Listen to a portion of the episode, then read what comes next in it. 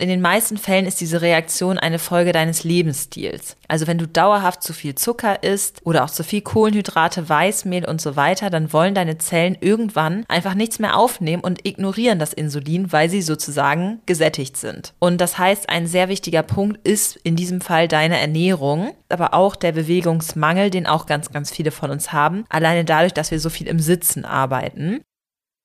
Habe ich denn jetzt eine Insulinresistenz und weiß es nicht? Das lässt sich herausfinden und wir sagen euch auch wie.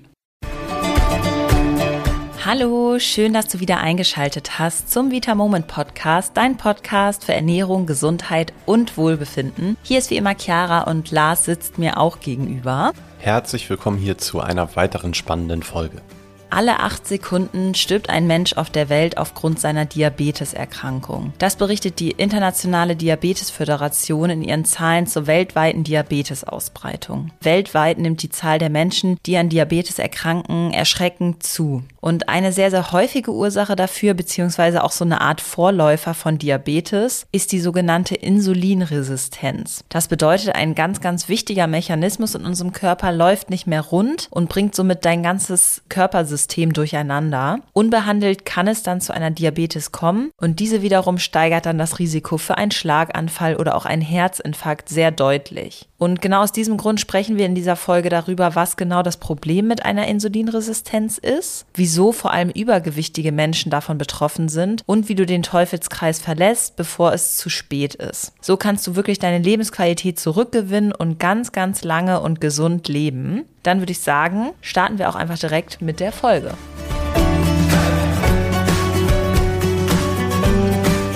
Beginnen wir mal mit der Frage, was Insulin denn eigentlich genau ist und wie es im Körper wirkt, Lars. Insulin ist ein Hormon in unserem Körper und gebildet wird es von der Bauchspeicheldrüse. Die wichtigste Aufgabe vom Insulin, vielleicht kennst du das auch schon, ist, dass Insulin den Blutzuckerspiegel senkt. Du weißt bestimmt mittlerweile ja, dass wenn du Zucker oder einfache Kohlenhydrate, Weißmehl und so weiter isst, dann schnellt unser Blutzuckerspiegel wirklich sehr, sehr stark in die Höhe. Und gerade diese Lebensmittel, die uns nicht wirklich gut sättigen, führen dazu, dass er schnell ansteigt und dann aber auch sehr schnell wieder abfällt. Und dieser Abfall des Blutzuckerspiegels, der entsteht durch Insulin. Das heißt, der Körper checkt, wenn du jetzt zum Beispiel Zucker isst, dass der Blutzuckerspiegel dann relativ schnell zu hoch ist und die Bauchspeicheldrüse, die reagiert dann damit, dass Insulin ausgeschüttet wird. Ziel des Körpers ist es dann damit, dass einfach der Blutzuckerspiegel wieder auf ein normales Level gehoben wird. Und wenn der Blutzuckerspiegel sich dann wieder im Normalbereich befindet, dann wird auch der Insulinspiegel im Blut wieder gesenkt. Außerdem ein weiterer wichtiger Faktor, um den sich das Insulin im Körper kümmert, ist, dass das Insulin den Zellen in unserem Körper quasi zeigt, dass jetzt Zucker im Blut verfügbar ist und dass diese Zellen dann den Zucker aufnehmen können. Ja, die Frage ist dann ja, was passiert bei einer Insulinresistenz? Also das Wort sagt es ja eigentlich schon. Wir bilden eine Resistenz aus und unser Körper reagiert dann nicht mehr so sensibel auf das Insulin, wie er es eigentlich sollte. Lars, geh da doch mal genauer drauf ein.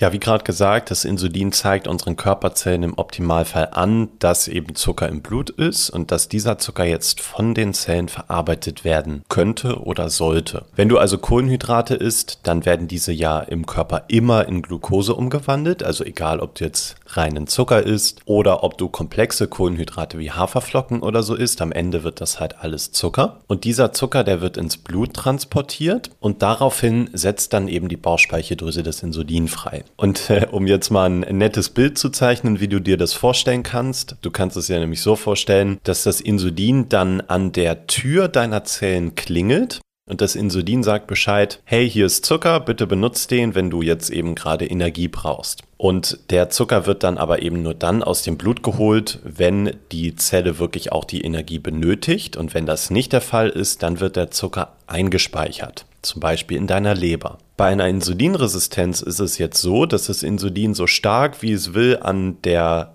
Körperzellentür klingeln kann. Es macht aber einfach keiner auf, es reagiert keiner und niemand nimmt die Hinweise des Insulins wahr. Und der Körper reagiert dann, indem er noch mehr Insulin produziert, als würden dann einfach noch mehr Leute an der Zellentür klingeln, damit der Körper bzw. die Zelle einfach irgendwann wieder die Signale wahrnimmt.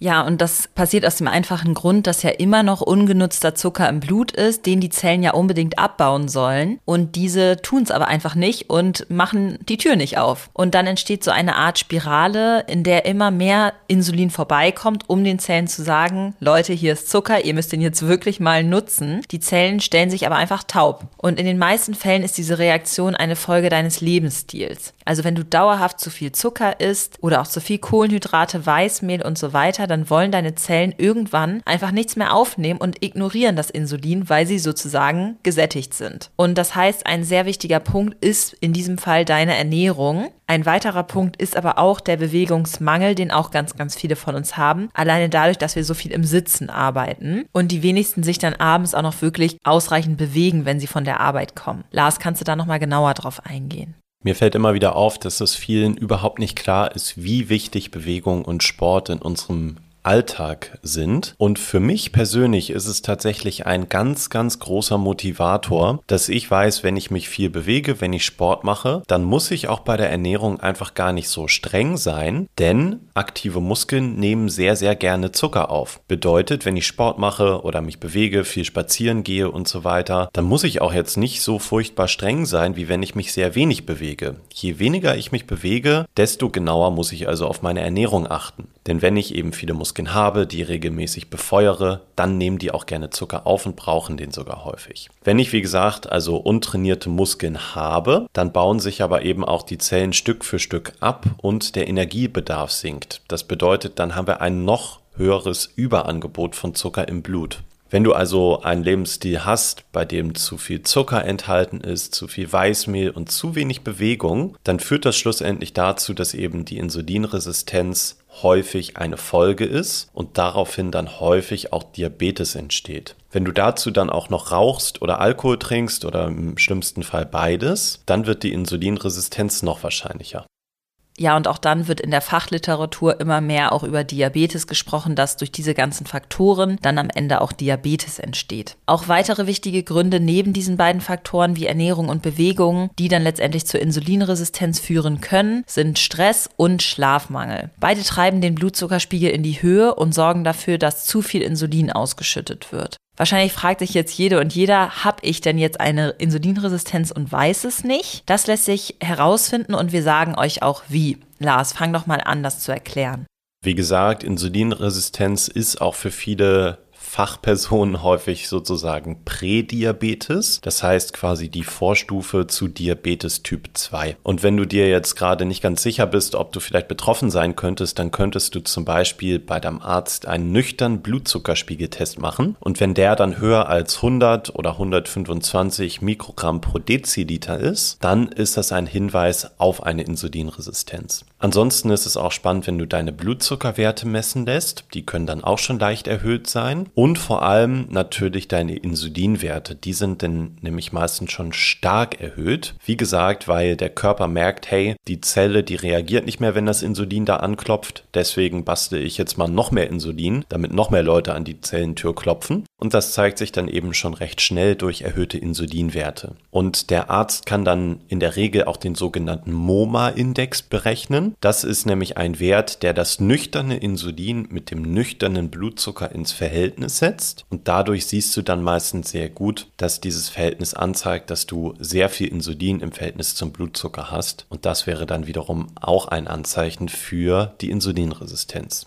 Ja, und manche Ärzte messen für ihre Diagnose auch den Bauchumfang oder den BMI, weil Übergewicht einfach ein sehr, sehr großer Faktor ist. Das muss dann natürlich noch in Verbindung gebracht werden mit den Dingen, die Lars eben genannt hat. Außerdem kann auch ein Triglyceridspiegel hinzugezogen werden. Ja, leider bleibt aber eine Insulinresistenz oder auch Prädiabetes häufig sehr, sehr lange unentdeckt, weil spezifische Symptome nicht direkt sichtbar sind. Anzeichen sind dabei einfach eher sowas wie Müdigkeit, Infektanfälligkeit oder auch Konzentrationsprobleme. Und das kann auf sehr, sehr viele Sachen hindeuten. Aber wenn du noch dazu weißt, dass du auch ein paar Kilos zu viel auf den Hüften hast, dann lass es wirklich lieber mal abklären. Denn eine anfängliche Insulinresistenz kann man durch einen guten Lebensstil wieder vollkommen in den Griff kriegen. Dafür haben wir einen Plan zusammengestellt, der dir dabei helfen soll. Und wenn du das jetzt wirklich so durchziehst, wie wir das jetzt hier erklären, dann tust du deinem Körper wirklich einen riesengroßen großen Gefallen und wirst dann vermutlich noch ganz, ganz lange und auch sehr gesund leben. Also starten wir jetzt mal mit dem wichtigsten Punkt und zwar mit der Ernährung.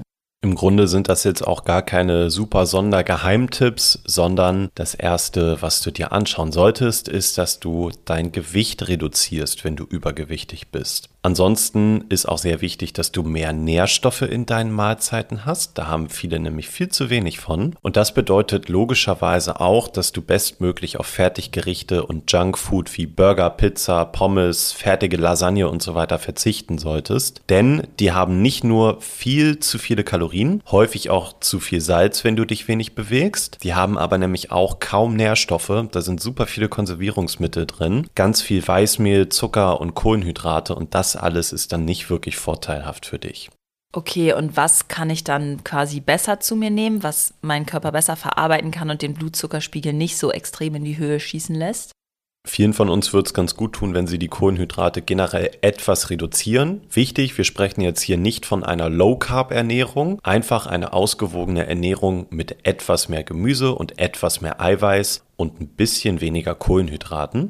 Und wenn du dann Kohlenhydrate isst, dann am besten komplexe Kohlenhydrate. Dazu gleich mehr, denn die führen einfach dazu, dass der Blutzuckerspiegel langsamer steigt und dann hat der Körper gar nicht das Bedürfnis, so schnell so viel Insulin auszuschütten. Das bedeutet für dich logischerweise auch, den Zuckerkonsum solltest du wirklich drastisch einschränken, denn Zucker ist für Diabetiker und bei der Insulinresistenz wirklich eigentlich das Problem. Was auch sehr sinnvoll sein kann, ist, dass du einfach wirklich mal darauf achtest, ein paar Stunden Pause zwischen deinen Mahlzeiten zu lassen, dass du wirklich gar nichts isst in dieser Zeit, denn damit hat dein Körper auch nicht die andauernde Aufgabe und den andauernden Reiz, dass er andauernd Insulin ausschütten muss. Das bedeutet, du gibst deinem Körper einfach auch mal eine Verschnaufpause und es kommt ein bisschen Ruhe in das System und das wird dir sehr, sehr stark helfen.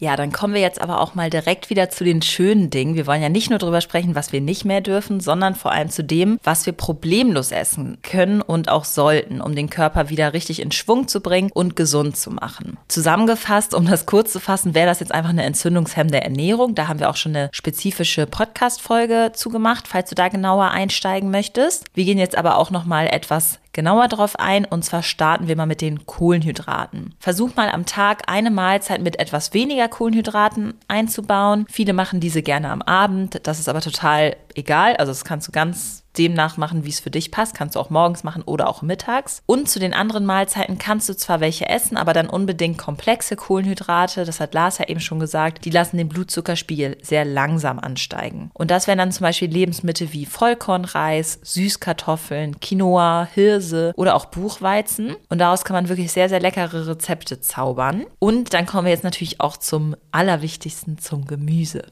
Lars, die meisten sollten ja mittlerweile eigentlich wissen, dass der Großteil unseres Tellers, also einer Mahlzeit, aus Gemüse bestehen sollte. Und zwar gerne auch abwechslungsreich. Das heißt nicht jeden Tag immer nur Paprika oder Buttergemüse oder so, sondern wirklich mal schauen, dass du auch neue, verschiedene Gemüsesorten immer mit dabei hast. Da freut sich nicht nur auch dein Darm total drüber, sondern das ist einfach dann auch abwechslungsreicher. Wenn du vielleicht jetzt gerade denkst, hey, Gemüse ist total langweilig, dann versuch wirklich mal dich damit zu beschäftigen. Du kannst es mal googeln oder dir YouTube-Videos anschauen, wie du ganz lecker dein Gemüse würzen kannst. Denn da gibt es, das kann ich dir versprechen, extrem leckere Varianten. Und dann merkst du, dass du eben zum guten Geschmack nicht immer Fertiggerichte brauchst. Oder du machst es so, dass du einfach eine leckere selbstgemachte Soße dazu gibst, wie zum Beispiel eine leckere Tomatensoße mit vielen Kräutern. Und dann wird es auch garantiert nicht langweilig sein. Also klar, wenn ich einfach nur einen Brokkoli dünste und damit nichts mache, dann schmeckt der natürlich jetzt nicht so toll. Aber da gibt es eben tausend tausend verschiedene Varianten, die ich machen kann, damit es deutlich angenehmer ist. Der Vorteil ist einfach, dass Gemüse dir super, super viele wichtige Nährstoffe, Vitamine, Mineralien und auch Ballaststoffe liefert. Und Gemüse macht dich lange satt und führt nicht zu einem schnellen Blutzuckeranstieg.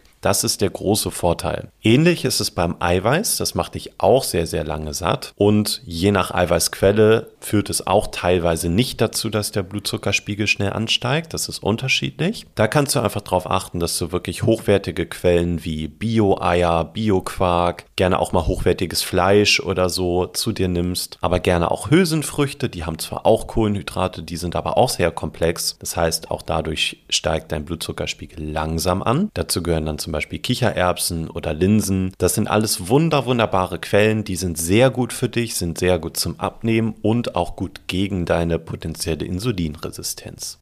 Ja, ein weiterer sehr, sehr wichtiger Aspekt sind die richtigen Fette. Ja, auch wenn wir abnehmen wollen, dürfen wir nicht ganz auf Fette verzichten, sondern reduzieren sie einfach ein bisschen und essen vor allem mehr von den richtigen Fetten und weniger von den ungesunden Fetten. Besonders achten sollten wir auf gesunde Fette wie Olivenöl, Avocado, Nüsse, Leinsamen und außerdem unbedingt Omega-3-Fettsäuren mit in unsere Mahlzeiten einbauen, von denen wir eigentlich alle viel zu wenig haben. Das liegt zu einem großen Teil einfach an unserer Ernährung. Omega-3 befindet sich vor allem in Lachs und in Algen, was wir häufig in unserem Breitengraden, sage ich mal, nicht so oft auf den Speiseplänen vorfinden. Experten verweisen da vor allem auf entzündungshemmende Wirkung und verbesserte Insulinsensitivität bei regelmäßigem Verzehr.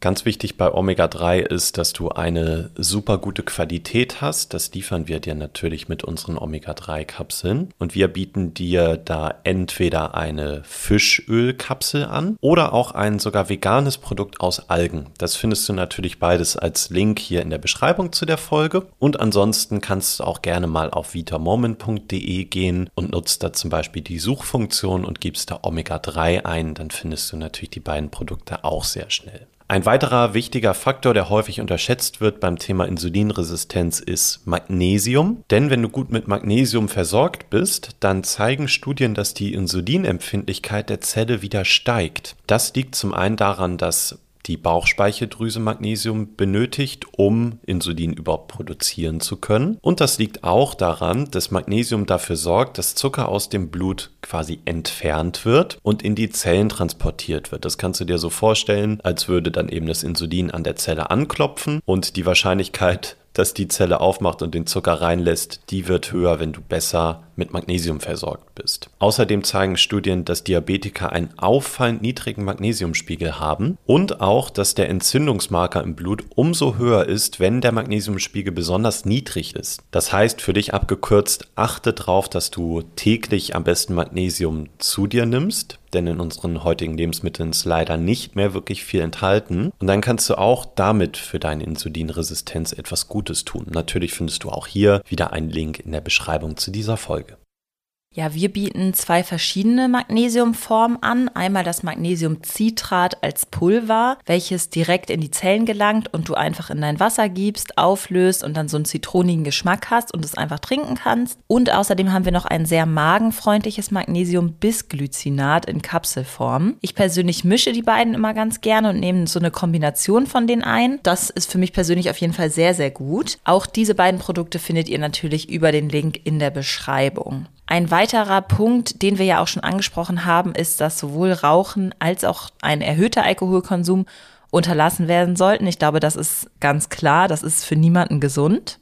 Ja, der Grund ist unter anderem, dass Alkohol auch extrem viel Zucker enthält und damit eben dein Blutzuckerspiegel blitzschnell in die Höhe schießen lässt. Wir hatten ja vorhin schon gesagt, im besten Fall versuchst du Zucker größtenteils zu vermeiden. Und damit du natürlich nicht einfach nur auf alles verzichten musst, sondern damit du trotzdem eine leckere, angenehme Süße vielleicht in manchen Speisen hast, haben wir auch noch einen Tipp für dich. Und zwar eignet sich Erythrit super als Ersatz. Falls du das noch gar nicht kennst, das ist ein Zuckeralkohol und ganz wichtig, das hat keinen Einfluss auf unseren Blutzuckerspiegel. Es gibt auch heutzutage immer noch extrem viele Mythen da draußen, die irgendwie sowas besagen wie, ja, der Süßgeschmack, der sorgt dafür, dass unser Körper denkt, da würde jetzt Zucker kommen. Das stimmt nicht. Studien können das aktuell nicht beweisen. Und das heißt, dass du damit einen leckeren Süßgeschmack hast, aber eben kein Problem hast, dadurch, dass jetzt Blutzuckerspiegel wieder steigen würde. Erythrit schmeckt tatsächlich auch ziemlich so wie Zucker. Es hat nur so einen leichten kalten Geschmack. Ansonsten ist es sehr ähnlich und lässt sich auch gut verarbeiten. Der einzige Unterschied ansonsten ist, dass du vom Erythrit im Vergleich zum Zucker so ungefähr 20 bis 30 Prozent mehr benötigst, weil Erythrit einfach ein bisschen weniger süß ist als der normale Haushaltszucker. Auch da haben wir natürlich was für dich im Angebot und auch da findest du den Link, auch wenn du mehr Informationen nochmal haben möchtest, in der Beschreibung zu dieser Folge. Außerdem kann ich jedem, der auch gerne wirklich mal einen leckeren Geschmack haben möchte, unser Daily Flavor empfehlen. Das ist ein Geschmackspulver zum Süßen für Joghurt, Quark oder auch zum Backen oder auch für das Süßen von Getränken. Denn die Massen an Zucker, die wirklich in Getränken enthalten sind, ist ein riesengroßes Problem. Und mit nur einer Prise Daily Flavor kannst du das wirklich super gut ersetzen. So eine Packung hält auch extrem lange und ist überhaupt nicht teuer. Wir haben eigentlich so gut wie alle Sorten dabei, sowas Fruchtiges wie Kirsche, Erdbeere, aber auch Schokolade. Das ist jetzt vielleicht im Getränk nicht so lecker, aber Kirsche und Erdbeere mit Sicherheit. Und dann auch Vanille, Apfel, Zimt und ich würde sagen, da ist wirklich für jeden was dabei. Da kannst du dich richtig austoben mit den Geschmäckern. Genau, und sowohl beim Vita Moment Daily Flavor als auch beim Erythrit ist es bei beiden wirklich so, dass du die mit gutem Gewissen verwenden kannst. Ich sage es noch einmal, die haben beide keinen Einfluss auf deinen Blutzuckerspiegel. Du hast also leckeren Süßgeschmack ohne ein schlechtes Gewissen und ohne Kalorien. Super, super vorteilhaft. Und eben gerade dann, wenn du eben so den Übergang schaffen möchtest, dass du weniger oder gar keinen Zucker mehr essen möchtest, dann ist es für viele eine große Hilfe, nicht von heute auf morgen einfach aufzuhören, sondern so einen fließenden Übergang zu machen. Und dazu kannst du eben diese beiden Produkte wunderbar wunderbar verwenden, damit du nicht sofort auf jegliche Süße verzichten musst. Ja, und neben der Ernährung solltest du unbedingt noch ganz, ganz großen Wert auf Bewegung legen. Je nachdem, wie aktiv du bist, kannst du erstmal damit anfangen, dass du jeden Tag meinetwegen 20 Minuten spazieren gehst und das Ganze dann immer weiter steigerst. Wenn du jetzt schon Sport machst, dann bleib weiterhin dran und erhöhe vielleicht mal die Gewichte beim Kraftsport oder geh eine Runde länger laufen und merk dir, aktive Muskelzellen verschlingen einen ganz, ganz großen Teil des Zuckers. Der bleibt dann wiederum nicht im Blut. Das ist auf jeden Fall optimal, gerade bei einer Insulinresistenz. Für ordentlich Motivation zum Sport. Hör gerne mal in unsere anderen Folgen rein, in denen geben wir auch immer mal gerne Tipps, wie man mit Sport anfangen kann. Und wie gesagt, auch spazieren gehen ist schon super. Ja, und wie gesagt, für mich ist das einer der größten Motivatoren tatsächlich für den Sport. Natürlich macht mir persönlich der Sport an sich auch Spaß, aber ich weiß einfach, wenn ich jetzt äh, meine Muskeln einmal richtig arbeiten lasse, dann kann ich deutlich entspannter sein bei der Ernährung, weil die Muskeln im Grunde einfach das wegfressen. Natürlich ist es jetzt kein Freifahrtschein, aber ja, wichtig ist, dass du einfach den Anfang schaffst, dass du den ersten Schritt gehst und dass du dann dran bleibst und nicht aufgibst. Es muss auch nicht immer alles sofort super anstrengend sein. Wichtig wichtig ist, dass du einfach Bewegung grundsätzlich in deinen Alltag integrierst. Und das wird sich lohnen. Ja, dann würde ich auch nochmal zusammenfassen, was du jetzt aus der Folge alles mitgenommen hast. Du weißt jetzt, dass Insulin ein Hormon ist und in der Bauchspeicheldrüse gebildet wird. Du hast verstanden, wie es zu einer Insulinresistenz kommen kann. Das ist eine Kombination aus mehreren Faktoren deines Lebensstils und zwar schlechte Ernährung, Bewegungsmangel, Übergewicht, Rauchen und Alkohol und Stress und Schlafmangel. Außerdem weißt du, wie eine Insulinresistenz festgestellt wird und dass es eine Vorstufe der Diabetes ist. Du kannst aber aktiv mit der richtigen Ernährung und auch mit viel Bewegung dagegen anwirken und deinen Körper wieder insulinsensitiver machen. Wichtig ist, verzichte unbedingt auf Zucker. Viele Kohlenhydrate sollten auch nicht unbedingt in der Ernährung vorkommen. Achte auf deinen Magnesiumhaushalt und dann sollte es auf jeden Fall schnell wieder bergauf gehen. Links zu unseren hochwertigen Produkten, wie immer, findest du in der Beschreibung zu diesem Podcast. Und wenn dir dieser Podcast gefällt, dann freuen wir uns uns auch jederzeit über eine Bewertung. Die kannst du in der Apple Podcast App abgeben. Wir lesen hier auch immer wieder einige Bewertungen vor. Dann würde ich sagen, war es das schon wieder für diese Woche. Wir freuen uns schon aufs nächste Mal und hoffen, du hast bis dahin eine tolle Zeit. Vielen Dank fürs Zuhören und hab noch einen schönen Tag. Bis dann. Tschüss.